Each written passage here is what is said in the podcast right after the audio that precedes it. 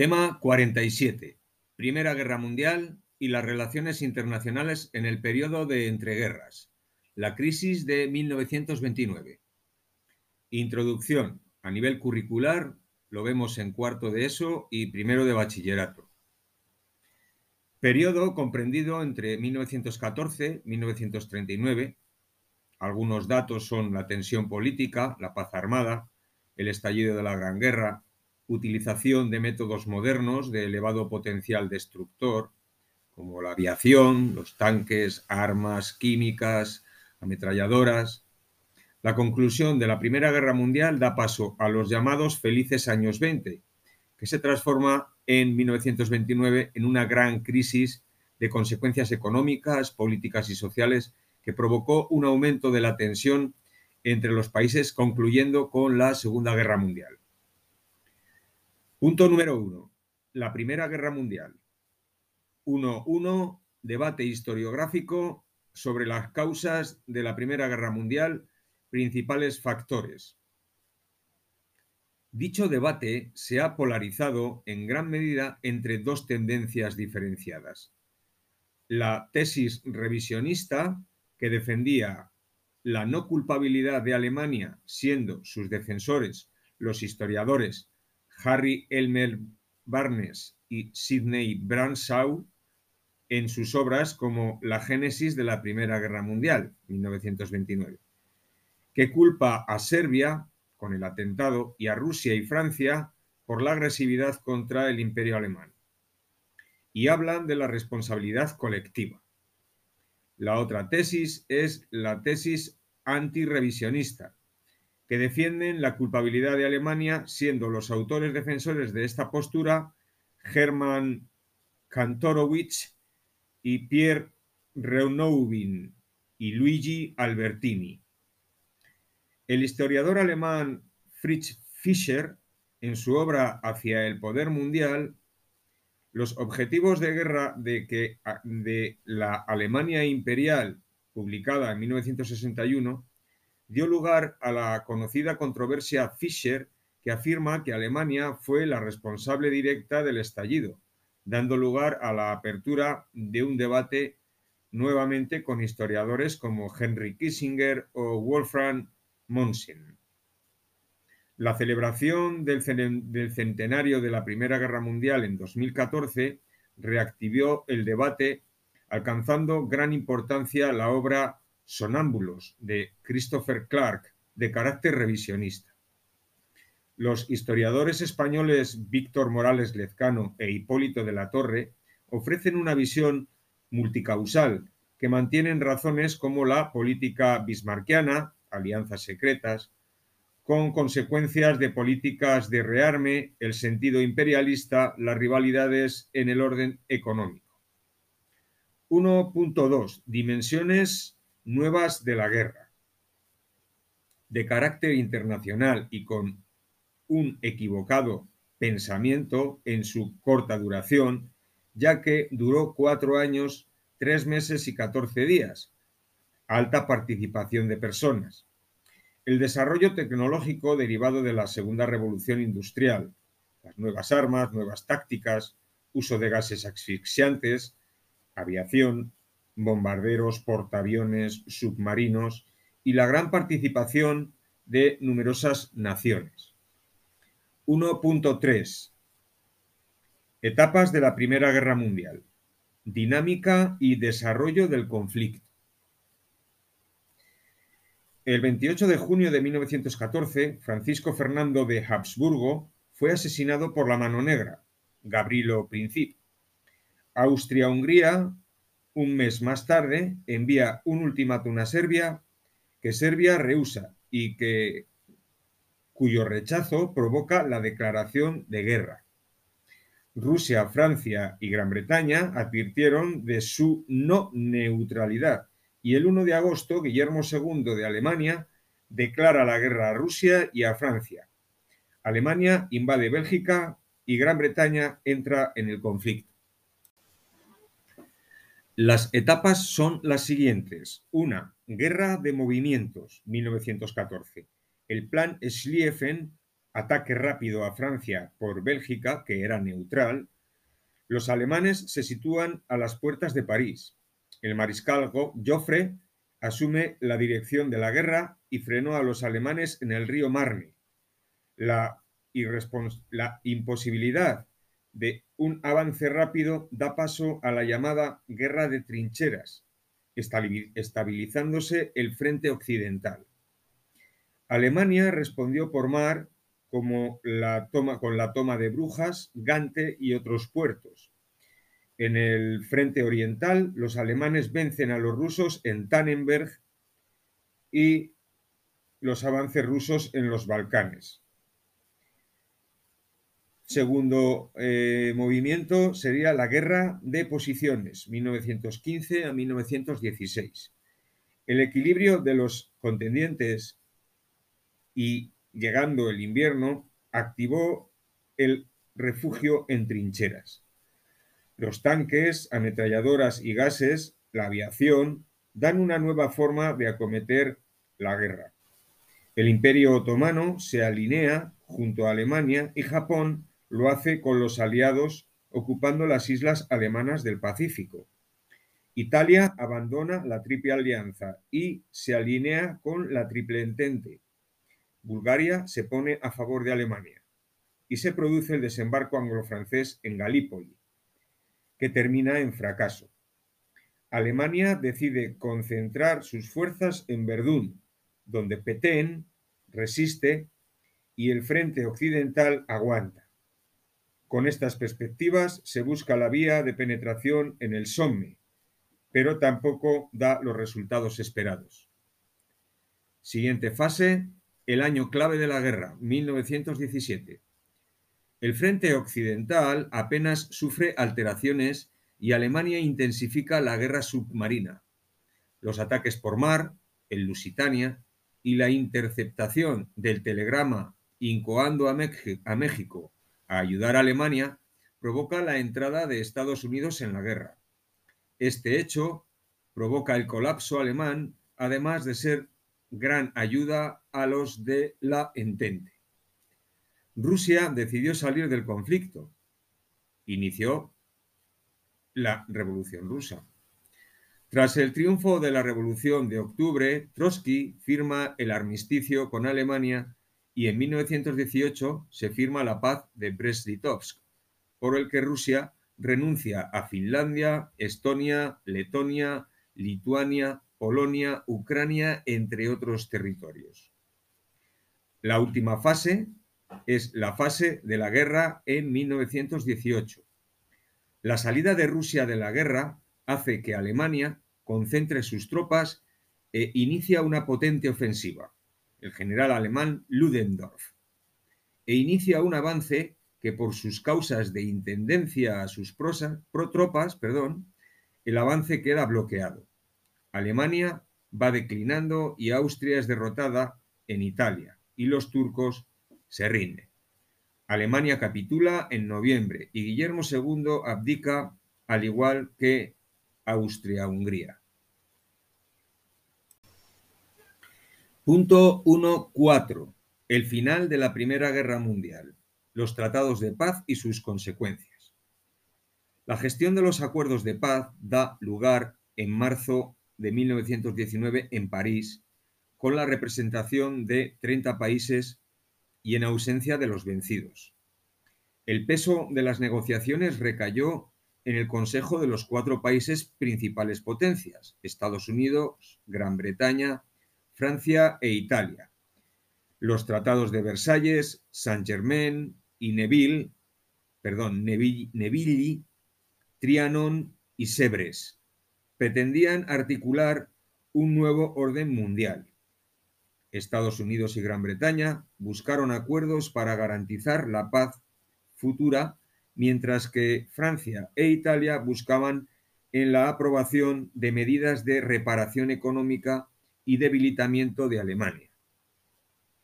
El punto de partida son los, 12, los 14 puntos de Wilson, entre ellos pues, la democratización de la diplomacia, la creación de la sociedad de naciones, libertad de los mares, el desarme, los reajustes territoriales y las colonias. Un aspecto que tenemos que tratar son los vencedores. Francia recupera Alsacia y Lorena y recibió Togo y Camerún. Gran Bretaña se queda con Tanganica y Sudáfrica. Asienta las bases de la Commonwealth. Estados Unidos se convierte en la primera potencia del mundo. Sociedad de Naciones. Rumanía se engrandece con Transilvania y Besarabia.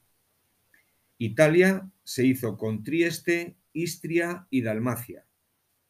Grecia obtiene Tracia y se crea el reino de Yugoslavia, Serbia. Japón obtiene las posesiones alemanas en China y en el Pacífico. Otro aspecto que hay que tratar son los vencidos. Alemania pierde parte de Silesia y queda dividida en dos, oriental y occidental, conectadas por el corredor de Danzig. Renuncia a los ducados, que pasan a Dinamarca. Pierde Alsacia y Lorena. Pierde todas las colonias y fue obligada a la indemnización de fuertes capitales, además del desarme del país, y se convirtió en república, la República de Weimar. El imperio austrohúngaro se desmembra en Austria, Hungría, Checoslovaquia y Yugoslavia. El imperio otomano queda mermado y Bulgaria fue desarmada y las pérdidas territoriales. En 1922 nace la URSS, Pérdida de más de 10 millones de personas y 30 millones de heridos supone el declive de las potencias europeas sobre el mundo, las duras condiciones a los vencidos y la antesala de la Segunda Guerra Mundial.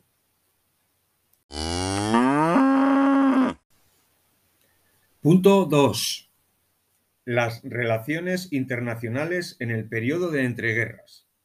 2.1. Los felices años 20. La guerra rompió el próspero orden económico de la Europa anterior a 1914. Se pone de manifiesto un declive económico europeo y un gran desarrollo de Estados Unidos y Japón. La Conferencia de Washington 1921-22 se acuerda la proporción de flota de guerra de los países. El Tratado de Rapallo, Alemania y RSFS, es decir, la anterior a la, URSS, renuncian a sus mutuas deudas de guerra. Eh, Gran Bretaña cubrió gran, parte de sus gastos de guerra aumentando las contribuciones económicas de su imperio, mientras que los restantes países acudieron al crédito estadounidense. Francia se distancia de la URSS por motivos económicos. Alemania se vio obligada a pagar las reparaciones de guerra que llevaron al país a una superinflación y los retrasos de los pagos hizo que Francia se anexionara el Ruhr. Se ejecuta el Plan Dawes 1924, con la que Alemania comenzó a reflotar su economía y pudo comenzar a pagar. Francia retira sus tropas del Ruhr en 1925. Este nuevo clima ayudó a superar el trauma de la Gran Guerra y en cierta medida facilitó la reconciliación entre los pueblos. Los tratados de Locarno en 1925 y la admisión de Alemania en la SDN, Sociedad de Naciones, 1926, facilitó, facilitó el ansia de paz y distensión entre las naciones. En 1928 se firma el pacto Bryan-Kellogg, que decía que los firmantes, Gran Bretaña, Alemania, Estados Unidos, Francia, Italia y Japón, se comprometían a la resolución de los conflictos sin emplear la guerra. En 1929, el Plan Young reduce en un 75% la deuda alemana y amplió el número de pagos. La Gran Depresión del 29 destruyó este espíritu de Locarno propiciando inseguridad, violencia y tensión en las relaciones internacionales a lo largo de los años 30. Los países tienden a la supervivencia individual sin tener en consecuencia o en consideración a los demás. 2.2. Los tristes años 30. La crisis del 29 trajo paro, pobreza, exaltación del nacionalismo, desprestigio del sistema democrático y el ascenso del nazismo al poder con una política agresiva y revanchista, 1933-1945. Ante la pasividad occidental y con Estados Unidos en una posición aislacionista, en 1936 elige Berlín, eh, perdón, el eje Berlín-Roma y el entusiasmo alemán, la ocupación de la zona desmilitarizada del Rin, acto que dinamitaba el sistema de Versalles, esto unido al desarrollo de la Guerra Civil Española del 36 al 39 y ante la política internacional no intervencionista y de neutralidad o transigencia con los totalitarismos, iba proyectando la amenaza de una nueva guerra mundial. En 1938, Alemania cruza la frontera de Austria para unirse el Anschluss. Se produce la crisis de Checoslovaquia comprometiendo los Sudetes, reflejándose en el Tratado de Múnich 1938, donde Hitler se salía con la suya ante la pasividad de Daladier, francés, y Chamberlain, Gran Bretaña. Este pacto fue transgredido por Hitler y en 1939 entra en Praga y se anexiona Bohemia y Moravia. El peligro alemán y la falta de acuerdos entre Gran Bretaña, Francia y Rusia, Rusia, en este momento comunista, fue aprovechada por, por este con el pacto entre Hitler y Stalin en 1939 de no agresión. El avance e incursión de Alemania en Polonia, guerra relámpago, hecho insostenible en el panorama internacional en septiembre de 1939, hace que Inglaterra y Francia declaran la guerra a Alemania. Punto 3. La crisis del 29. 3.1. Interpretación histórica sobre las causas. Dos aspectos sobre la economía mundial en el periodismo, perdón, en el periodo de entreguerras. La superproducción y la especulación. Los buenos años agrícolas y la acumulación de stocks hundió los precios agravado por el mal reparto de la renta, elemento social y económico, y un subconsumo a pesar de la superproducción. Otra razón que para, para algunos historiadores es capital fue el apoyo de la banca hacia dinámicas de respaldo a la especulación, lo que provocó un aumento desmesurado de la bolsa, agravado por un incorrecto funcionamiento de la Reserva Federal de Estados Unidos, que permitió la concesión de créditos baratos que muchos inversores utilizaban para especular en el mercado de valores. 3.2. Desarrollo de la crisis el contagio a otros sectores de la economía y a otros países. La quiebra de fabricantes, Fotomatón, por ejemplo, en Estados Unidos, dejó al descubierto la inestabilidad del sistema y algunos inversores trataron de trasladar sus opciones de negocio a Londres, lo que, unido a la quiebra de pequeños bancos sembró el pánico y derrumbe de la bolsa neoyorquina. Los pequeños ahorradores peticionaron en bucle y la tardía intervención de los grandes bancos no logró la estrepitosa caída bursátil que llegó al llamado jueves negro y abrió un periodo de recesión sin precedentes en la historia llamada Gran Depresión. El índice Dow Jones en un solo mes bajó un 40% y en estos momentos ni siquiera Hoover, el presidente de Estados Unidos, tenía una leve noción de lo que se estaba avecinando. Para aumentar la liquidez, los bancos restringieron los créditos a las empresas, lo que provocó paro y disminución del consumo. Entre 1930 y 32, los niveles de descenso de los precios, el bajón en la producción industrial y la bajada de los salarios, galopante paro, que citamos con estas cifras. En Estados Unidos, un 45% de paro. En Alemania, un 12%. A más industrializado, mayores consecuencias. En la agricultura, aunque fue menos dura esta represión, se manifestó en bajada de precios, afectando a los países exportadores, por ejemplo, Canadá y Argentina. En cuanto al capital, Estados Unidos contagió su crisis a toda Europa, ya que dependía de los créditos que, que Estados Unidos hacía llegar a la recuperación de Europa. De este modo, el sector financiero se vio profundamente afectado. Las perturbaciones de los sistemas monetarios provocaron el hundimiento del sistema del comercio mundial, pasando del libre cambio al proteccionismo y o a la firma de acuerdos bilaterales, lo que provocó un endurecimiento de las relaciones internacionales.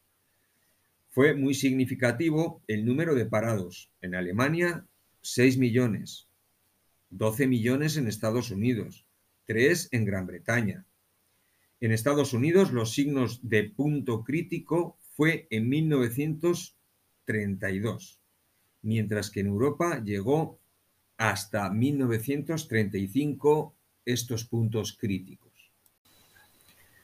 3.3 las diferentes políticas de recuperación. En 1933 la crisis, la crisis tocó fondo en Estados Unidos, que fue acompañado por una modificación de la política económica y los diferentes estados se vieron obligados a intervenir en la economía. Estados Unidos, con Roosevelt, con su New Deal, marcó la práctica de una política económica de impulsar el consumo interior, esto fue conseguido o se revitalizó en base a políticas deflacionistas, bajada generalizada de los precios, financiación de los estados de grandes proyectos de obra pública, lucha contra el desempleo, cierto proteccionismo comercial, bajada de los tipos de interés, pero esto también supuso un aumento de deuda pública. 3.4. Consecuencias mundiales. 1. Consecuencias económicas. Crisis generalizada e intervención de los estados en las economías. 2. Consecuencias demográficas. Se detiene el crecimiento demográfico, descenso de la natalidad y aumento de la mortalidad infantil a causa de la pobreza. En los países totalitarios, políticas pronatalistas. Segunda, perdón, tercera consecuencia, movimientos demográficos. Se ralentizó el movimiento de campo-ciudad y los países de acogida de migración endurecieron este aspecto. Punto 4. Desigualdad social. Aumenta la capacidad adquisitiva de los grupos con nivel alto adquisitivo y se empobrecen las clases medias y los obreros eh, sufren o viven dramáticos momentos. Eh, punto quinto, consecuencia políticas. Ascenso de los totalitarismos relacionado con la crisis de las sociedades capitalistas y las políticas democráticas. El ascenso del comunismo provoca apoyo a los movimientos totalitaristas. Bibliografía en general, de la Torre H, 2014, Historia Contemporánea, Madrid, Universitas Ramón Areces. Morales Hugo, V y de la Torre H, Coors, Historia Universal Contemporánea, Ceura.